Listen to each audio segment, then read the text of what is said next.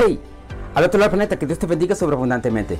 Quiero compartirte un versículo poderoso. Está en Deuteronomio capítulo 11, versículo 14 y dice así, yo daré la lluvia de vuestra tierra a su tiempo, la temprana y la tardía, y recogerás tu grano, tu vino y tu aceite. Permíteme orar por ti. Padre, te presento la vida de mis amigos y amigas al otro lado del planeta, Dios. Espíritu Santo, trae la revelación y el profundo entendimiento, Dios, que tú eres fiel, Señor que tú le has prometido algo a alguien al otro lado del planeta, a una familia, a una mujer, a un hombre.